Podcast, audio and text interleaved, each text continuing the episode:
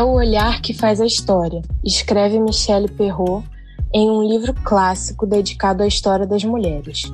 Abordar a história das mulheres exige levá-las a sério, na constituição das relações sociais, das relações entre os gêneros, no desenrolar dos acontecimentos, nos fluxos da história. É uma questão de escolha de olhar, uma opção política, portanto. É a tomada de posição que se volta para reencontrar as figuras, os acontecimentos, as experiências que são as das mulheres na história. O podcast História Presente, na seção Mulheres no Mundo, tem esse perfil e esse compromisso. Venha participar conosco nesse encontro de falas e ideias. Neste programa, apresentamos Lélia Gonzalez. Lélia Almeida Gonzalez nasceu em 1 de fevereiro de 1935 na cidade de Belo Horizonte, Minas Gerais. Filha de um operário negro chamado Aécio Joaquim de Almeida e de uma empregada doméstica de ascendência indígena chamada Ursinda Serafim de Almeida. Aos oito anos de idade, Lélia Gonzalez e sua família saíram de Belo Horizonte e partiram para o Rio de Janeiro. Neste período, começou a trabalhar como babá para madames, um trabalho que era muito comum para as mulheres e meninas negras na época. Porém, mesmo com dificuldades, ela conseguiu concluir o ensino médio no Colégio Pedro II e, quatro anos depois, concluiu sua graduação em História e Geografia pela Universidade Estadual da Guanabara, conhecida hoje como UERJ. Em 1962, tornou-se bacharel em Filosofia. Lélia Gonzalez foi autora de muitas obras e artigos.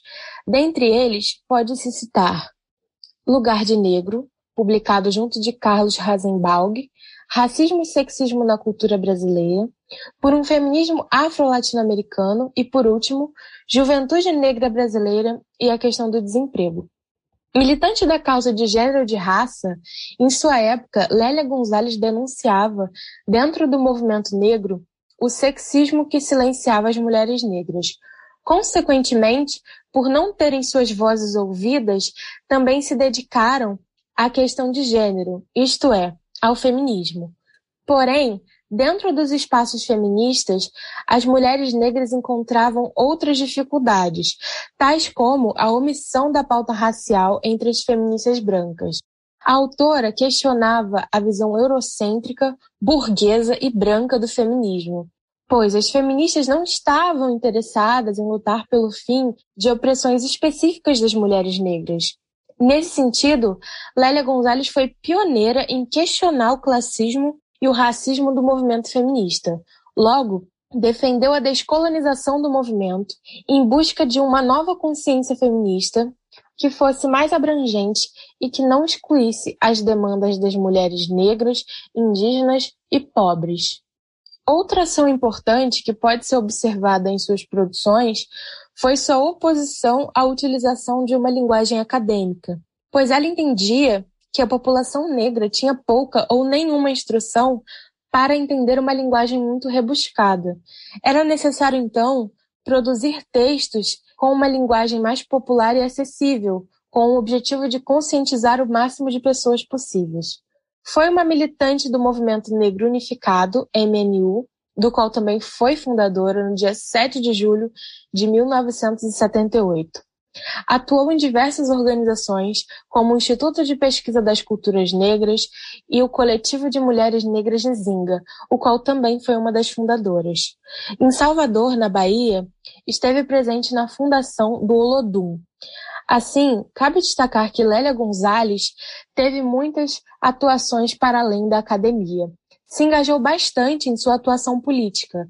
Na década de 80, foi indicada para o Conselho Nacional dos Direitos da Mulher.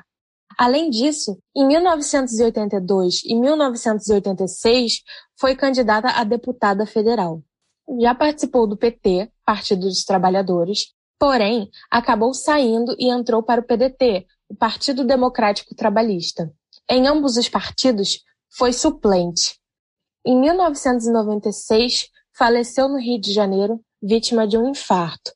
Lélia Gonzalez foi uma grande mulher, sobretudo para o debate sobre questões de raça, gênero e classe na sociedade brasileira. Sua trajetória e história demonstram quão incrível foi sua militância e seus trabalhos intelectuais. Sua luta por uma sociedade mais igualitária deve ser lembrada e celebrada como um exemplo e inspiração de luta.